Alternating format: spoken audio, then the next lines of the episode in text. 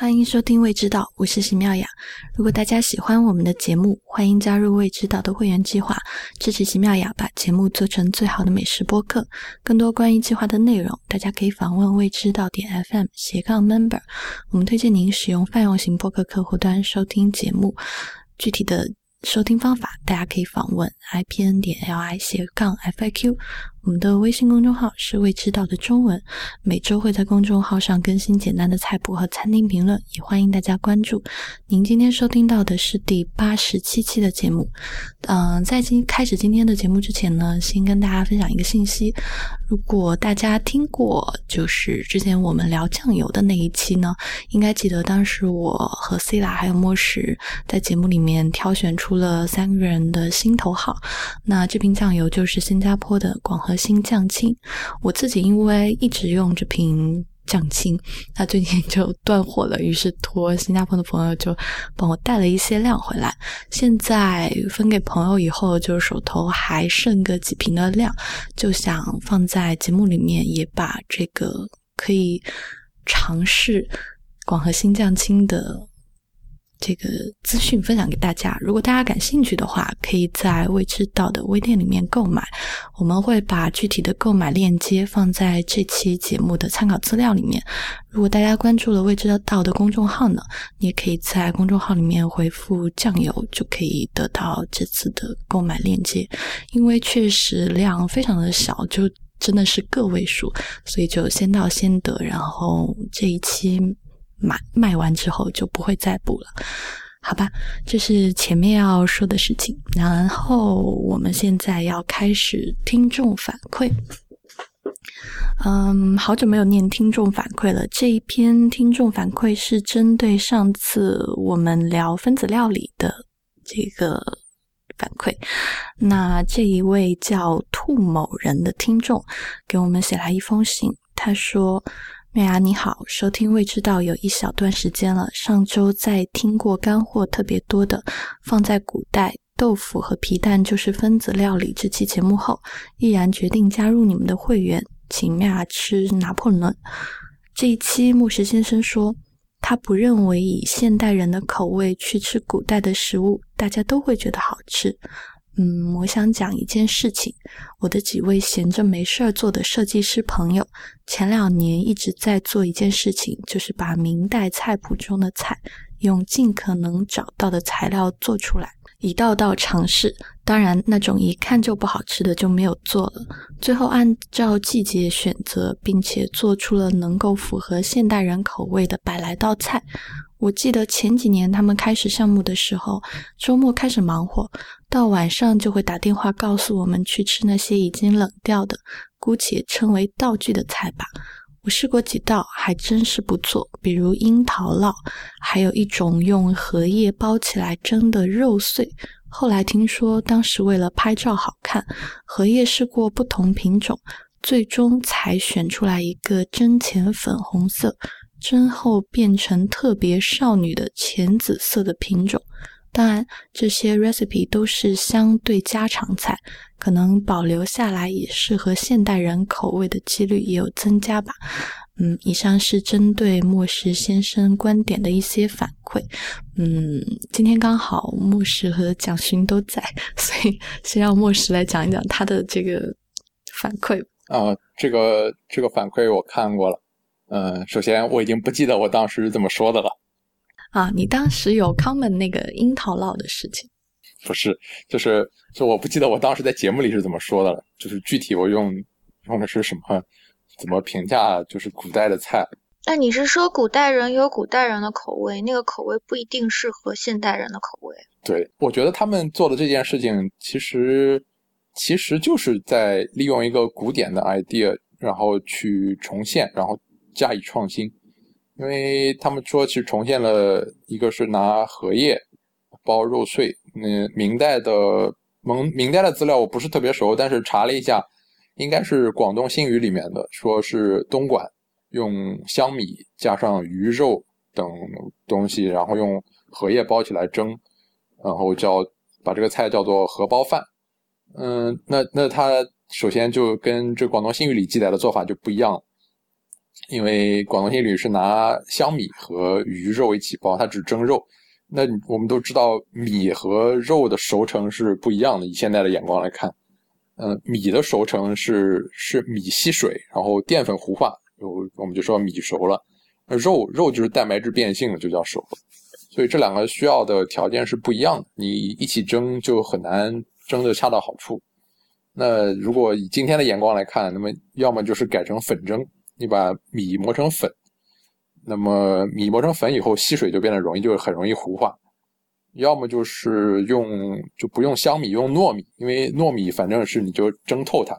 蒸透它变得黏黏的就很好吃，就变成像糯米鸡啊、糯米排骨这样。香米跟糯米不一样吗？呃。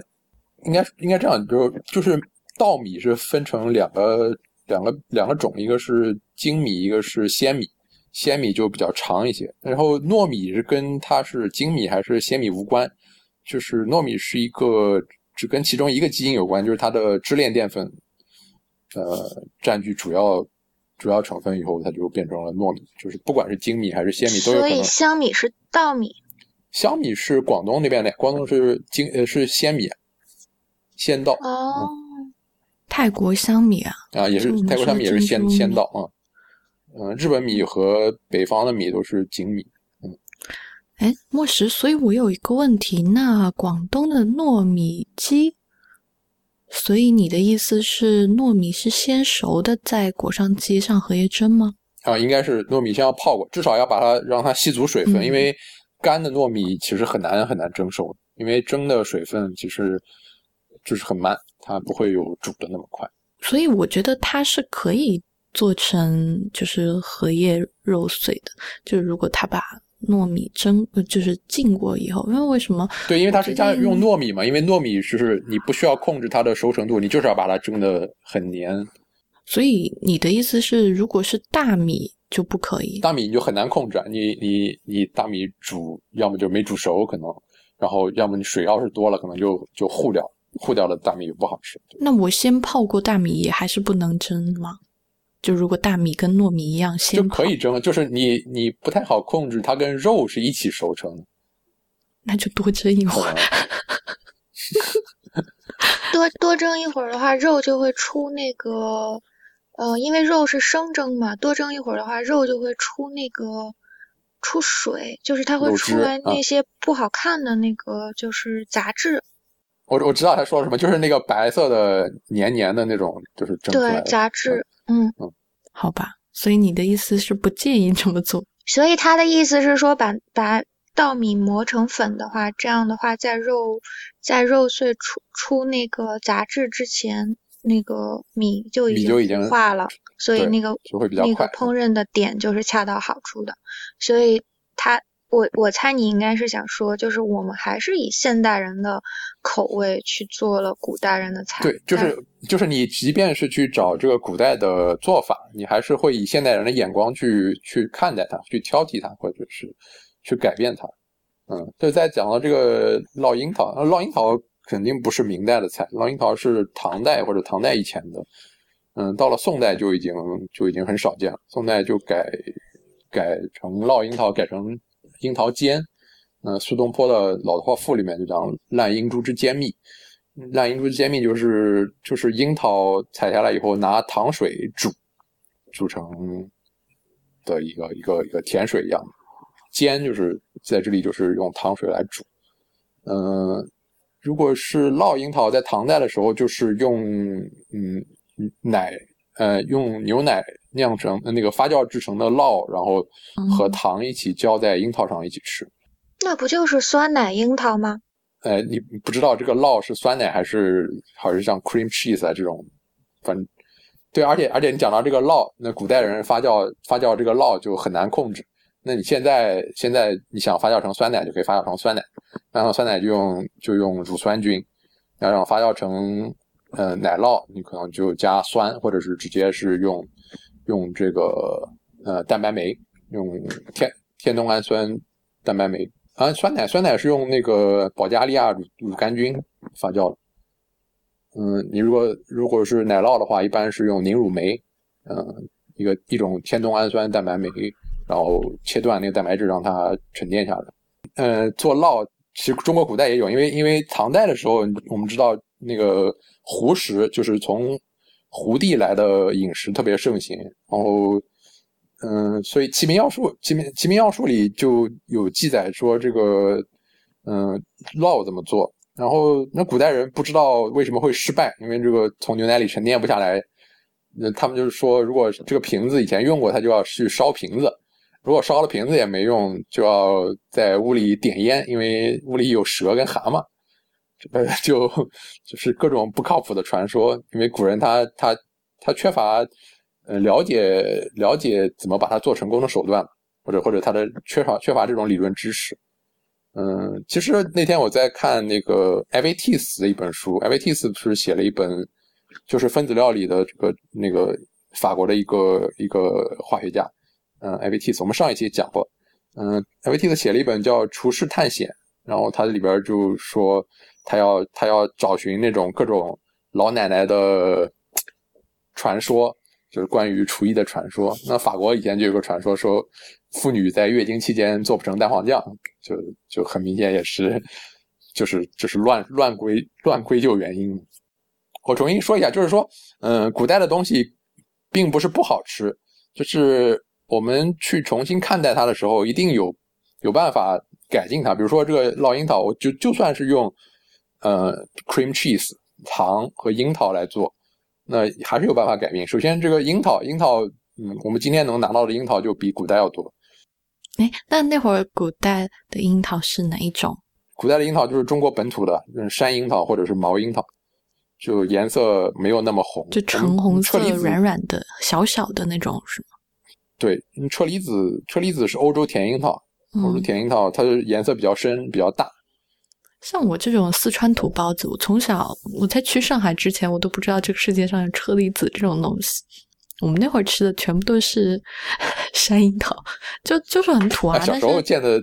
小时候街上卖的都是那种啊。现在中国也有自己种的，就车厘子啊，不全是山东那边也有。就算你就拿这三样东西，嗯，你今天也可以做成一个完全不一样的甜品，而且肯定比就你直接拿 cream cheese 汤浇在樱桃上要合现代人口味一点吧。嗯。所以，莫石，你刚才讲说酪这个东西，就奶酪，它是从西域传过来的，还是说中国人自己发现？还是就是就蒙古草原那边嘛？因为嗯嗯，我觉得这种饮食应该还是就是胡地的传过来传到中原的。所以那会儿发酵它的话，失败率是非常高的。嗯，就是他们不知道为什么会失败嘛。我我最近看了一个纪录片，BBC 的。就是，嗯，是讲那个 s c o f f i e 就是法国，法国，呃，十九世纪末或者二十世纪初最著名的厨师，嗯，然后就是他那个节目里那个主持人，主持人也是一个名厨，呃，Michel Roux Jr 然后他最后就就就参考了那个 s c o f f i e 的书，然后从里面找了一个 recipe 来重现，最后他还是做了一点自己的改动。就不管怎么样，就是你再经典的菜谱，再经典的一个 idea，能我们从今天人不一定要完全去一模一样的去照做，就是我们可以去参考它。创新不可能是完全不不依靠传统，这是没有可能的。我们肯定还是有在传统的基础上去做一些改进。哦，这就让我想起来以前我看到过一个例子，就是。呃，因为艾斯科菲耶他算是现代法餐，就是他奠定了现代法餐的料理基础，所以他算是现代法餐料理之父吧。所以就算是他参考艾斯科菲耶的食谱，他实际上对食谱本身的改动也是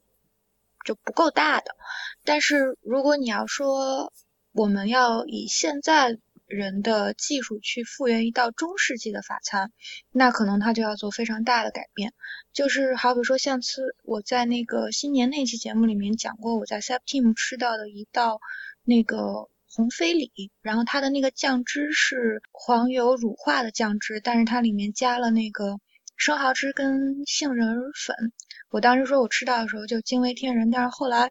我在看那个资料的时候发现，就是原来杏仁粉在中世纪的法餐料理当中是常用的，所以它等于是在料理的过程当中借鉴了中世纪法餐里的食谱，但是做了现代的改动。因为在中世纪的法餐里面是就是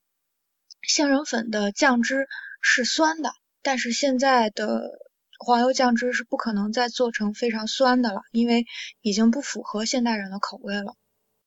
啊，因为因为因为我们这题还是分子料理嘛，对那我们就接着聊分子料理另外一个非常重要的人物，就是 Harold McGee，他是一个美国的食物科学科普专科普作家吧，嗯、他写了一本很有名的书叫呃《食物与厨艺》，对如果看过那个会员通讯的会员，应该是非常非常熟悉这本书，因为我是动不动就要引用这本书，因为就你会发现你在做很多菜的时候，嗯，简单到比如说你煎牛排到底应该用什么样的温度去处理，嗯，就是水果你应该怎么样去处理，你都可以参考这本书，所以我时常都在引用这本书的知识。就是它中文名就是《食物与厨厨艺》，啊、英文名应该是《Food and Cooking》。On on Food and 哦 Cooking，，对，《On Food and Cooking》，就大家可以找来看，真的是很有趣的一本书。啊，等末时先讲八卦。哦，啊，这个八卦就是 Harold McGee 本人其实不是学理科的，他是个文科生，而且是地地道道的文科生。他的博士是研究的祭词的诗歌。啊，然后他他博士毕业以后在在耶鲁大学图书馆工作一段时间，就教应该是教别人写写文章，然后但是他在图书馆工作这几年时间，就查阅了各种科学文献，然后写成了这么一本书。他自己对对饮食也非常有兴趣，然后在他是他是一九八四年发表了第一版的这个《食物与厨艺》，然后同年他还在那个《自然》杂志上发表了一篇短篇报道。因为我最近嗯帮《自然》杂志翻译了一篇他们的一个报道，嗯，这篇报道是 Noma 合作的一个实验室合作的研发实验室的负责人写的，嗯，他介绍了呃，就是 Noma 餐厅，包括他们实验室在探索发酵，呃，作为一种烹饪手段上进行各种各样的创新，嗯，包括酿各种不同的醋啊，然后味增啊，啊等等等等，就是 Noma 餐厅，嗯，他说 Noma 餐厅几乎每一道菜都要用到自己发酵的东西，啊，所以我我就想想问一下，就你们觉得这个算是分子料理吗？你觉得 No Noma 的这种这种算是分子料理吗？嗯，就是其实我的想法在这几次跟牧师交流之后是有发生改变的，就是因为在我来讲，嗯，在厨房里工作的话，如果当我们说到分子料理的话，它应该是说的是这近十年以来所产生的新的嗯料理技术。那发酵，因为它是一个太古老的嗯烹饪手法，所以如果从厨师的角度来讨论的话，它不能够被称为分子料理。但是，嗯，因为你说到 Noma 这件事情，所以我就去看了一下相关的资料，而且是就是呃，我们那天不是刚好也碰巧就是谈就是谈到那个《解构分子料理》这本书，就是莫石在台湾的一个某某网购书网站上找到了一本《解构分子料理》，是一个叫做石川伸一的日本人写的。那我刚好在就是香港的诚品书店买了这本书，所以我在录音之前就有翻开来看那么前面的几章，他就谈到说，其实嗯，分子料理应该是研究我们曾经非常熟悉的烹饪手段背后的科学现象，所以从然后又由这个科学现象去呃发明出来新的分子料理，所以它是由技术到科学再回到技术的这么一个就是烹饪手段。那个他就谈到说，嗯，当我们更了解就是它背后的科学现象的时候，我们可以更好的去控制它。所以如果你这样讲的话，我觉得 Noma 的那个 laboratory 的嗯发酵手段应该是非常分子化的，就是因为它从各个层面上就控制了那个发酵的过程。嗯，它跟过去的那个发酵已经完全不是一回事儿了。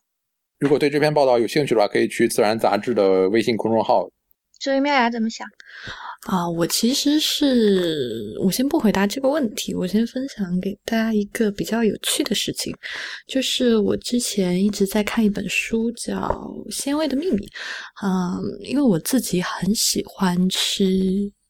鲜度非常高的食物，就如果大家看我。不管是在公众号里面写的食谱，还是之前在会员通讯里面写的，我都很喜欢写吃起来比较鲜美的东西，所以我就买了这本书来研究，就是到底为什么我会觉得鲜。那他这本书里面就讲了鲜味其实有很强的协同的效应。啊，我们平时基本上能感觉到的鲜味是谷氨酸钠带来的。那谷氨酸钠就有很多食物都含有，比如说我们吃的猪肉里面也有，鸡肉里面也有。然后呢，它还有一个就是，嗯，协同它也可以让就看可以让鲜度呈几何倍数增长的这样一个蛋白质吧，应该是，然后叫核苷酸。然后这本书就讲说，这个世界上最鲜美的东西到底是什么？或者说，这些这个世界上可以做出最鲜美的食物到底是什么？然后就它就有一个表，然后这个表呢，在表的，就是两个这个指标最高的地方，就是谷氨酸钠最高的是昆布。啊，然后核苷酸最高的食材是木鱼花。就如果大家很熟悉日本料理的话，就会知道这两个食材就是日本的高汤里面的两个唯一的，也是仅就是最重要的组成的要素。所以从鲜度上来讲，就是如果这两个要素它们可以成几何倍速的增长，就是不是你把它放在一起一加一等于二，而是可能。一加一可能就变成三倍、四倍这样的情况。那日式的高汤真的就是鲜度最好的汤。那刚才莫石讲说，诺玛这个主厨就他们，就因为他们也有一直在寻找鲜味的这件事情，于是他们就去了一趟日本。而去了以后回来呢，就发现，哇靠，原来这个就 是日本的汤可以鲜美到这个程度。然后他们就因为 Noma 的主厨是就他们餐厅一直的一个经营的理念，就是他们用在地的食材，所以他们就想说，我也想做出鲜美的东西，那我怎么样才能够在就是通过北欧的食材也能做出，或者是发酵，或者是通过其他的干燥的方式提炼出跟。日式高汤一样鲜美的食物，因为他们就找了几百种的食材，然后就他们有有过非常非常多失败的经历，就是在这本书里面有讲。然后最后呢，他们就找到一种叫红皮枣的这个食物，然后他们就觉得这个红皮枣跟昆布特别像。然后这个虽然呢，它的这个。啊，颜色它其实是有一点点颜色，但是它的鲜度很高。啊，后来他们就用红皮枣，还有一个叫什么翅状海藻的东西，就做做出来的属于他们北欧的这样一个风味的高汤。我是觉得这件事情很有意思的就是，嗯，你要去知道食物到底为什么好吃，你可能需要先去解构它，你知道它的这个美味是由什么带来的。然后你可以，因为你了解了，然后再去寻找自己的方法，达到同样的目的。嗯，其实刚才讲寻讲的差不多，也就是这个意思。嗯，回答末石的问题，这个 Noma 做的到底是不是分子料理？嗯，其实 上一期节目已经讲了，就分子料理是一个时代性的词嘛。就如果现在。我们去说，现在 Noma 这技术还属不属于分子料理？按照莫石的说法，就不属于了，是这意思。就是因为现在已经几乎很少有厨师谈到这个事情，而且这个呃，molecular gastronomy 它的定义本来就非常混乱。嗯，就是刚才你们讲到的，报蒋勋讲和你都提到说，啊，先先有了这个。就是他想要找到为什么这么好吃，然后再去开发出它属于他自己的。嗯，其实我最近借去图书馆借了一本法润的传记，然后读了一下。就法润自己是认为自己并没有借助科学的力量去开发新菜，嗯，就包括他他他其实研开始餐厅的创新非常的早，比远比他开始和呃西班牙的大学合作要早。然后他认识艾维蒂斯这些人要比他跟西班牙大学的合作更要晚，所以他个人觉得他自己的创新其实并不是呃由由科科学或者说由由技术来嗯引导的。他觉得他自己是通过观察，然后就是各种创意啊、直觉啊这些，才引导他创出了这些新的菜。嗯，包括 Heston，Heston，嗯，有个很有名的菜叫 Snail Porridge，就是用蜗牛和燕麦片来做的咸味的麦片粥。嗯，这个这个创意怎么来的？创意是一个他有一次去中餐馆吃饭，嗯，结果那个。就你知道广东的粥是咸的嘛？但是但是用米做的粥应该翻译成那个 Congee，嗯，因为 porridge 是纯粹用麦片做的。然后但是那个中餐馆就随便翻译的，翻译成就是嗯鱼粥，他就把它翻译成 fish porridge。然后这这在英国人看来就是一个错误的翻译嘛。但是 Heston 自己想，他就说，哎，我为什么不能把这个燕麦片做成咸味的？然后他就做出了一道。Snail porridge 蜗牛麦片粥，就所以这个也跟也跟 科学无关。就我我现在觉得，就是他们这一代人可能在创新的时候，确实因为当时在 molecular gastronomy 刚刚起步，他们可能自己并没有特别多的意识，呃，就是学习科学来来去进行创新。但是，但是我就是因为我接下来要准备采访一下 Foreign，我准备问一下他，嗯，就是他建不建议年轻的厨师去学习一下科学，然后作为作为知识武装一下自己，就是这样。啊，准备听听他的意见吧。我自己也没有想太明白。就是接着你刚才那个话头说下去，就是，呃，《解构分子料理》这本书里的是，就是石川生也有提到这件事情，他就是说，呃。我们现在对分子料理的定义是相当混乱的，所以在，嗯，就是所以在是就是现实世界当中应该区分两个概念，第一个是 molecular molecular gastronomy，另外一个是 molecular cuisine 呢。就是呃，对于那个 f e r r n 来讲，就他当时发表声明说自己并不是在做那个就是 molecular 呃 gastronomy 的时候，他实际上是想把自己从这个科学当中。就是解放出来，就他更关心的实际上是技术，而不是科学原理本身。嗯，所以他后来的那个就是烹饪，实际上是专注在技术的创新上面，而不是呃去理解那个背后的原理。但是记者就是为了那个噱头嘛，所以他就他们就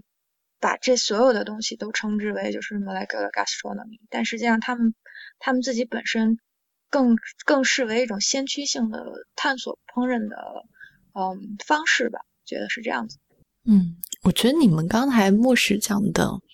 就是反而说他其实是凭着自己的直觉和观察来，就是做他想要的菜，但是可能在这个寻找的过程中，他发现就是可以借助一些技术。嗯，到底是这这其实是有一种。先有技术还是我先知道技术还是我？嗯，按照他自己的说法，就比如说，他说他当时为了开发一道 hot gel，就是热的这个布丁，然后他他试了很多种胶凝剂。他说，如果他当时懂科学的话，他就直接能找到，他就不需要去试那几十种。嗯，所以我就不是很确定，我我就想很想问问他，就是说，对于年轻厨师来说，还需不需要像他一样走弯路？嗯，是去。多试呢，还是说先去学习一些科学原理，然后使他使他的实验更有针对性？就还是要试的。其其实我觉得，哎，就肯定还是要试的。其实，但是我觉得新一代的厨师，就包括像 Noma 的主厨 Rene，他们这一辈人，可能已经比法润那一代人其实更有了多了一些科学知识背景，所以他们的他们的实验会更有针对性一些。我是觉得这个东西，如果你去问法瑞，我不知道他的那个答案是什么。这但是让我想到了另一个事情，让我想到了电影的创作者，就是如果你去问徐克，你说你现在拍这个电影用那么多特效，到底是你先知道这个？当然，这个特效不是他去制作的，会有一个后期的团队。你是？先完全了解了特效再去拍电影，还是你先有这个想要表达的冲动、想要创作的冲动，然后再去找技术辅助他？我觉得这是一个类似的问题。我是觉得，当技术已经身边的技术已经在。表现出一种比较成熟的状态，自然而然这些信息就会汇聚到他那儿去。比如说，你说否认他一开始创作可能就跟艺术家一样，是凭着直觉去做，但他试了很多次就发现哦，找出这个方法。但如果现在让人类或者是不是人类，就国内的这个很多厨师，让他们去做一个液氮冰淇淋，他已经知道这个技术。就是大家都知道有这个技术了，他想要做这个东西，就会发现，哦，我原来有这个这个可以借助。只是说，可能在食品界里面，否认是第一个去吃螃蟹的人。嗯，然后我是觉得，如果能够你知道更多的知识，你后面吃第二种螃蟹、第三种螃蟹的速度一定会更快。那我们接下来介绍几种，嗯，大家比较。感兴趣的，呃，分子料理的技术，嗯，最常见的一个技术就是低温烹饪，嗯，呃，法语叫做 sous vide，sous vide 就是把东西抽真空，嗯，然后呢，这个抽真空的这个袋子装的食材就放在一个保温的水域里面，就进行加热，因为比如说加热肉可能只需要四十到六十度，嗯，这个技术其实挺早的，是上个世纪六七十年代时候发明的。嗯，但是一直到现在还有应用，而且现在越来越走入家庭。哎，所以你买真空机了吗？没有啊，就啊，就自己把。就首先你买的时候，嗯，有些地方就可以帮你抽真空抽好。然后即便没有买，你也可以买一个那种 zip 袋，就是封口袋儿，然后你就把它装起来，把空气压出去，封口好，然后放在水里就行。操作方便和质感。就我觉得可能比前几代都要做得好吧。现在声音噪音也不是特别大。我我印象里这种东西就是家用的，刚出来的时候噪音特别大，现在好像也还好。嗯，我手上有一只 一令的，就是噪音特别大，就他不要了是吗？嗯，他反正就现在在我们几个人中间轮流借着用，因为我最近想让他来做个汤。哦，那个开起来就就整个厨房都是轰隆隆。真的就跟有一个那个拖拉机在厨房一样，特别的吵。嗯，就但是还蛮好用的。嗯，还有一种技术就是，其实我们上期也提到了，就是球化技术。球化技术最先是，呃，法润在那个斗牛犬餐厅里运用的，那就做成了一个很著名的那个爆浆橄榄。就是原理就是用，嗯，海藻酸钠和钙离子形成一个凝胶，因为。刚进入的时候，它只会在表面形成凝胶，然后所以里面还能够保持是液体。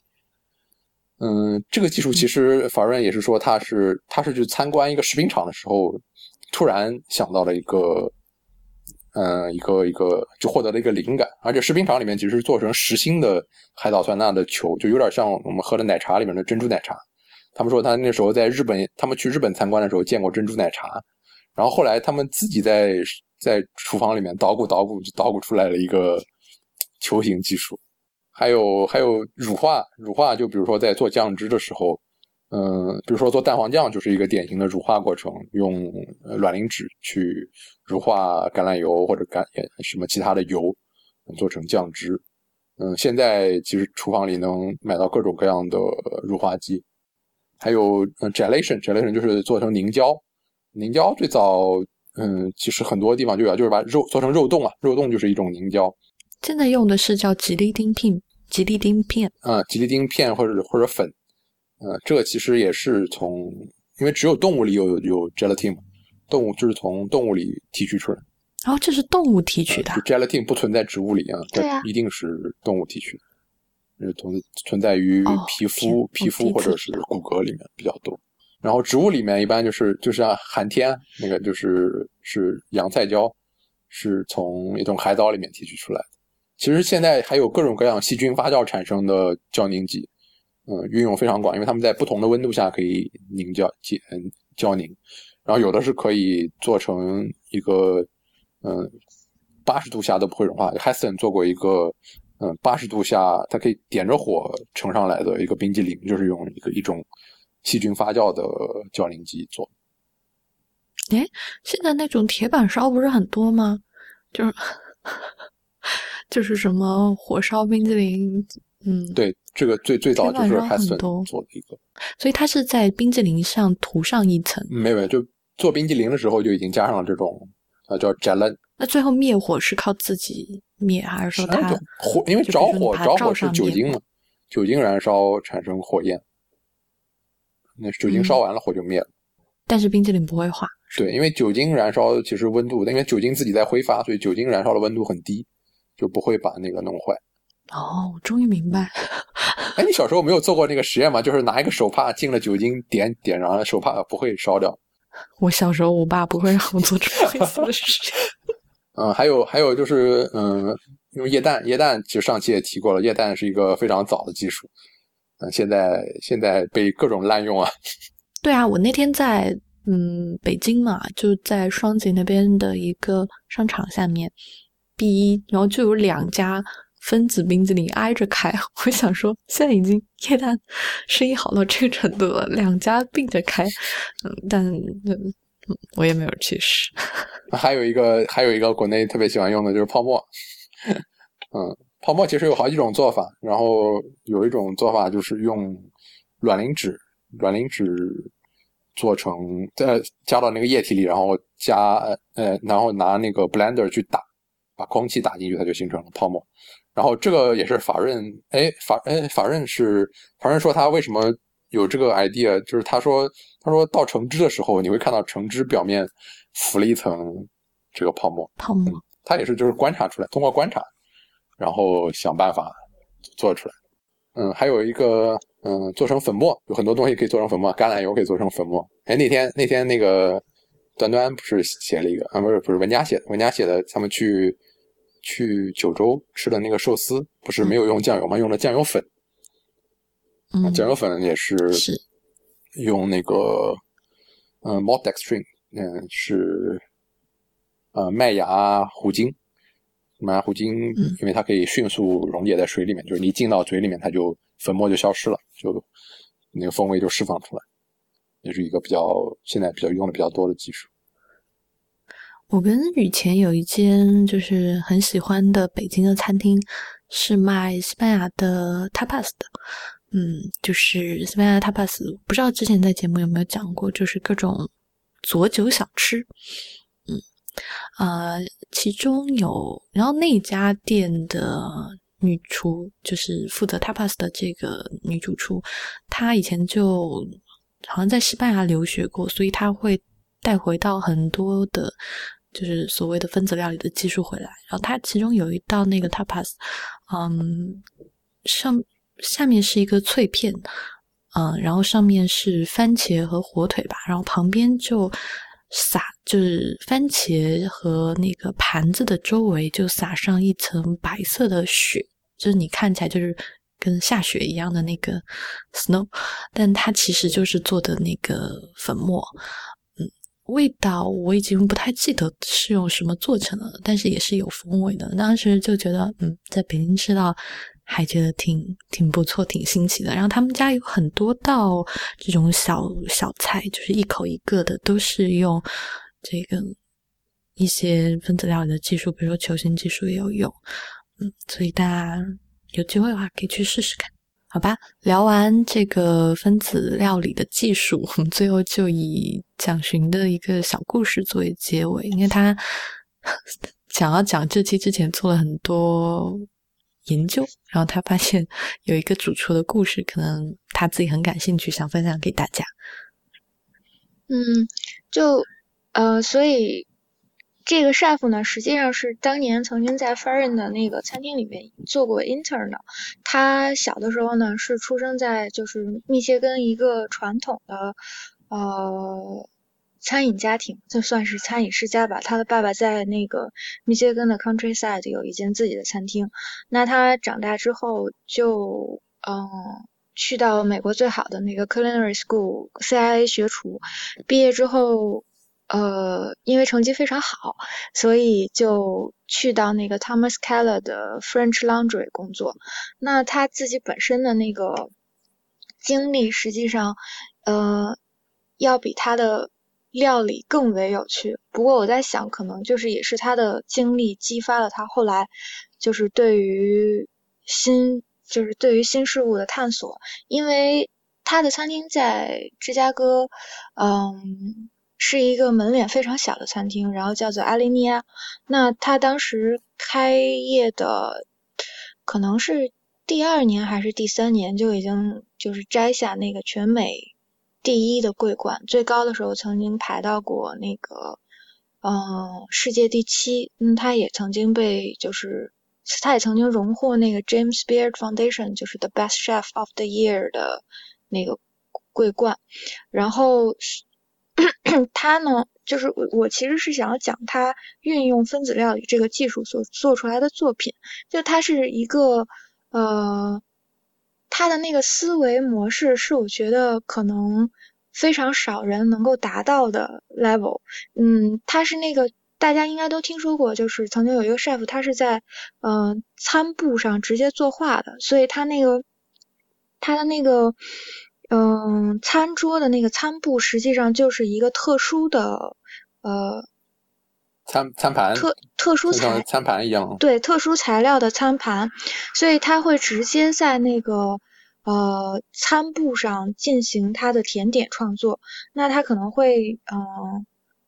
有几个 chef 同时在你身边作业，那他会摆上，比如说相对嗯我们都见过的，就像那个汉布瑞雷，就是胶囊布丁，呃。焦糖对焦糖焦糖奶奶奶奶酪布丁，然后还有各种不一样的小的 sauce，他会现场在那个餐盘上作画，然后每一而且这个甜点是一期一会的，因为嗯每一次那个餐桌上的人数不一样，所以那个甜点的结构也会不一样，嗯，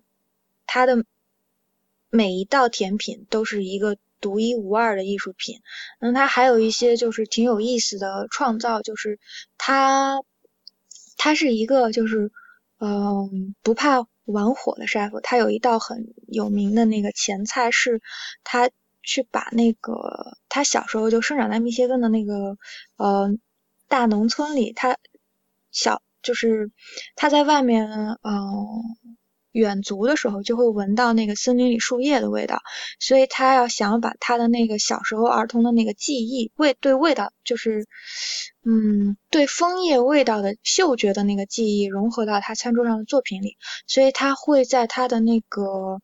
呃料理当中将能够提取树叶香气 aroma 的那个呃机器，然后把那个树叶的香。把树叶的香气萃取出来，然后灌到一个那个，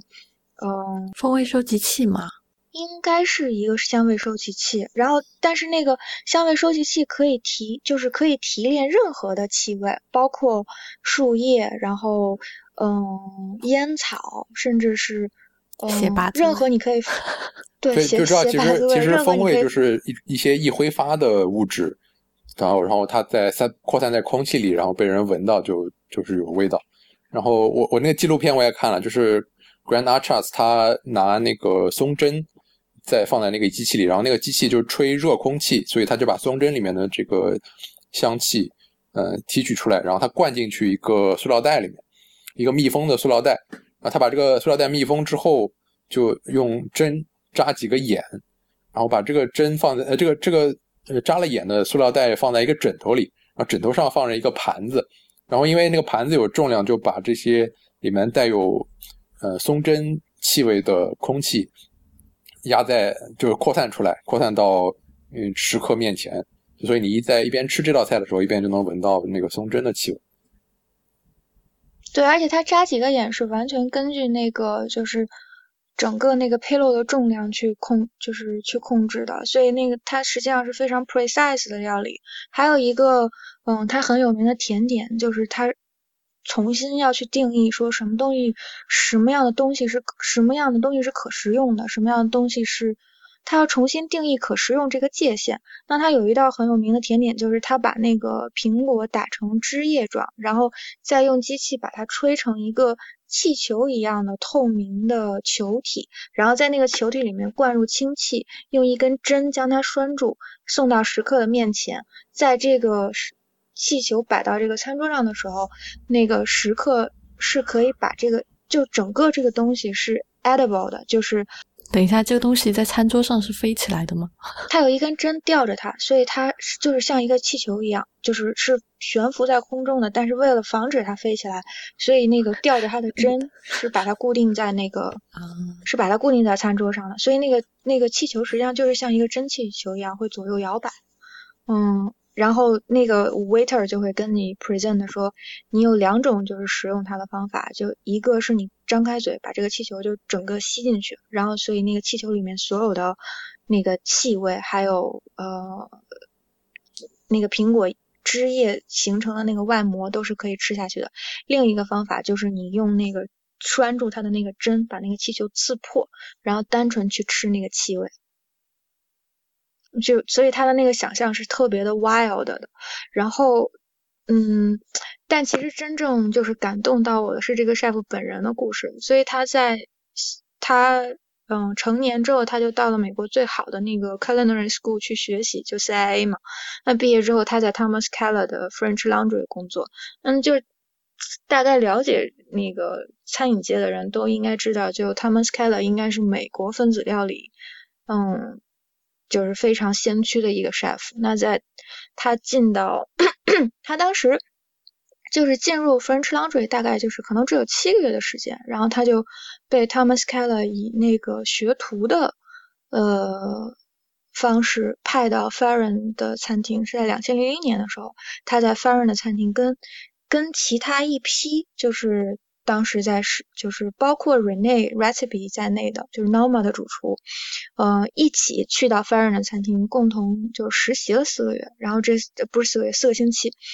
然后就是这四个星期改变了他后来整个的就是料理方式，因为他发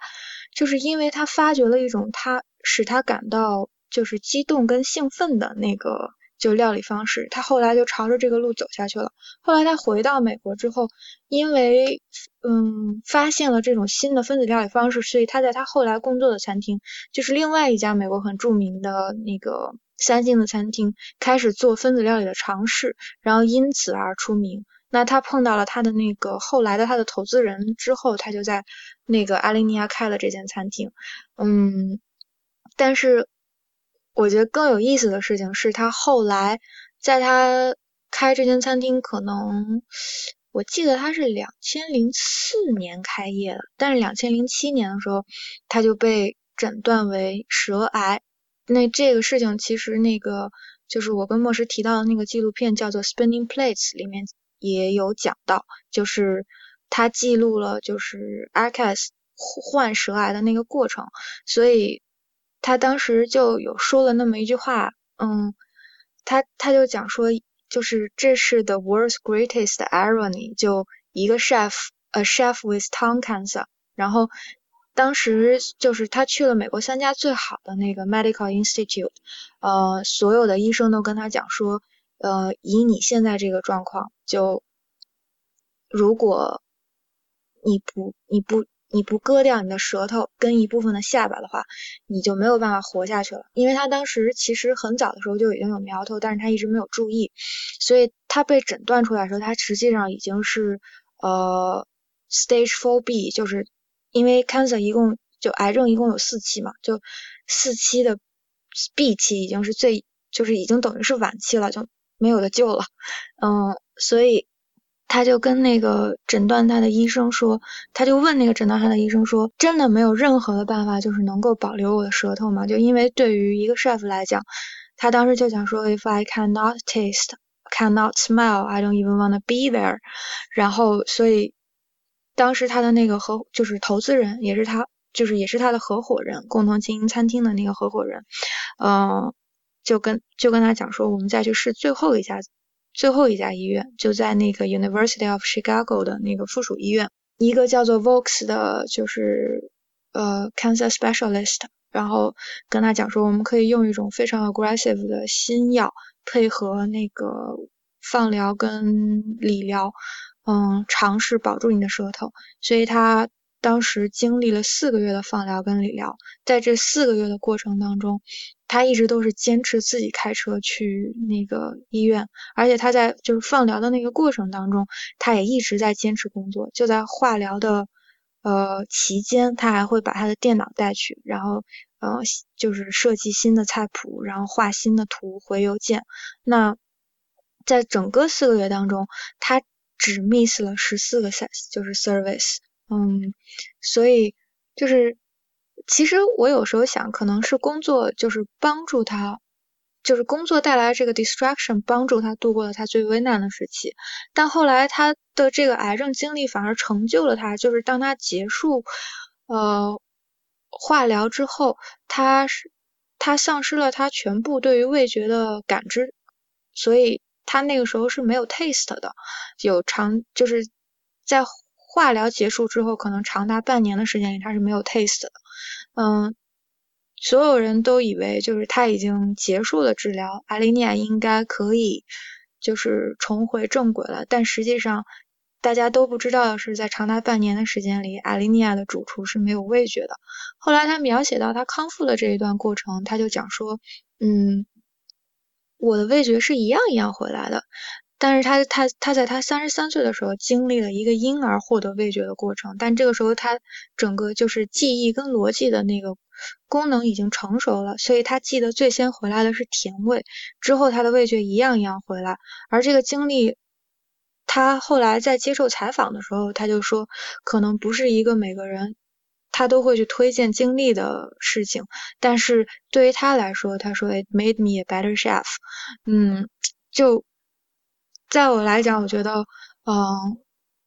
这可能是帮助他成为他后来就是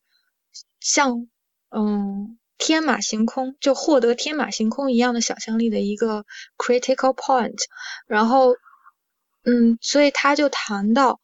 嗯，他后来就是在那个。在他自己的自传当中，就是谈到他当时在 Farron 的那个餐厅实习的时候，他他就是写到他第一次接触到分子料理的时候，他对分子料理的感受，他就说，我当时呃，我去到那个就是那个 Farron 的餐厅的时候，我我像其他任何一个厨师一样，就是准备撸起袖子来，就穿上厨师服撸起袖子来，我是准备马上要去干活的，但是 Farron。当时接待了很多来自世界各地的 chef，所以范人跟他说的第一件事情就是，你现在去餐厅，就去那个呃 L B 里当时的 L B 里的餐厅里面坐下来，就在餐桌旁边坐下来，我要先让你尝一下我的菜。所以他们吃了一个可能是长长达四十个 course 的 meal。我嗯，就是他他好像是在 New York Times 上一个采访里面写的是吗？就是。他说他当时他当时跟一批美国的名厨一起飞过去的，就是一美国的年轻年轻一代的名厨一起去。然后 Rene 是他后来工作的时候的翻译，因为 g r a n a c h a s 既不会说法语也不会说西班牙语，然后是 Rene 翻译成英语给他听。然后他说他当时那个 f a r n 喊他去吃饭的时候，他就说，嗯，他他当时其实很喊他去吃饭，对他其实其实其实法人喊他去吃饭，因为他其实是一个很。很骄傲的一个 chef，他很年轻就从美国最好的嗯那个餐饮学校以最最好的成绩毕业，然后很年轻就做了那个 French Laundry 的 sous chef，所以他当时就觉得说，嗯，就关于什么食物我什么都懂了。然后他吃完以后，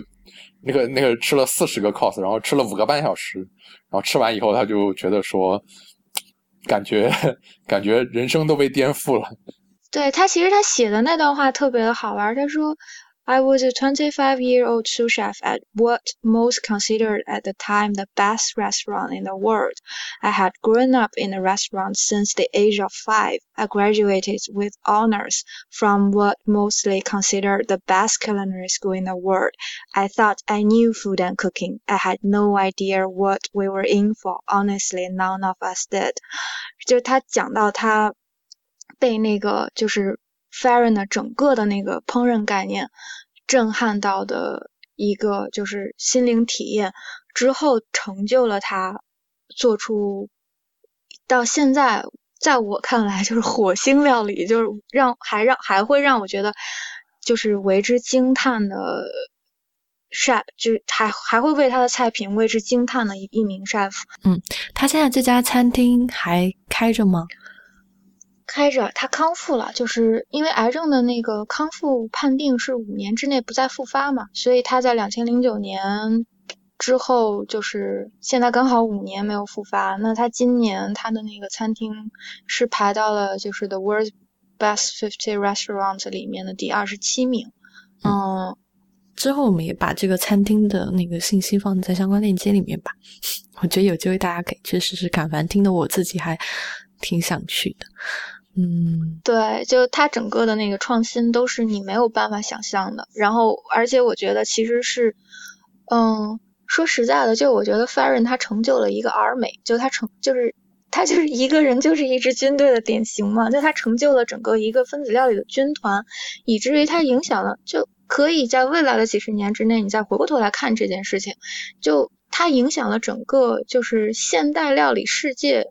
最出名的 chef，包括那个，嗯，穆盖瑞斯，就今年排到第七名的，还是第六名的那个西班牙 chef，嗯，安东尼，他也是当时 f a r n 旗下就是最有名的那个 apprentice 之一。他是法润法润一一开始进行创新，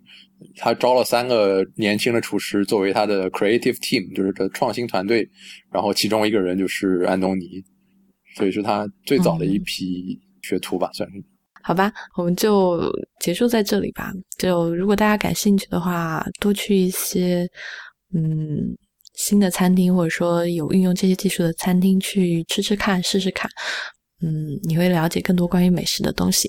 那我们今天的节目就到这里，谢谢大家收听，也欢迎大家加入未知道的会员计划。大家可以访问未知到底 FM 斜杠 member，我们的微信公众号是未知道中文，大家可以在新浪微博找到我们是 at 未知道播客。同时也欢迎大家收听 IPN 播客网络旗下另外几档节目：IT 公论、太医来了、内核恐慌、流行通信、无次元印象、博物志、选美以及陛下观。我们下期再见，拜拜。